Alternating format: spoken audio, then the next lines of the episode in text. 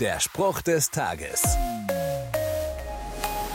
Eine Burg ist auf festem Fundament gebaut. Sie war im Mittelalter schwer einzunehmen. Die Menschen in der Burg konnten sich gut vor ihren Feinden verstecken, sie mussten sich nicht fürchten.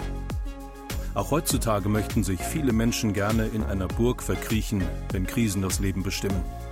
Nur würde eine Burg heutzutage keine Sicherheit mehr bieten vor den Problemen des Alltags, Familienstress und vielen anderen Sorgen. Wer aber wirklich Schutz bietet, ist Gott. In einem Lied in der Bibel heißt es, Du mein Fels, meine Burg, mein Retter, du mein Gott, meine sichere Zuflucht, mein Beschützer, mein starker Helfer, meine Festung auf steiler Höhe. Auf Gott ist immer Verlass. Er ist die Burg, in die wir uns zurückziehen können, wenn alles zu viel wird. Der Spruch des Tages steht in der Bibel. Bibellesen auf bibleserver.com.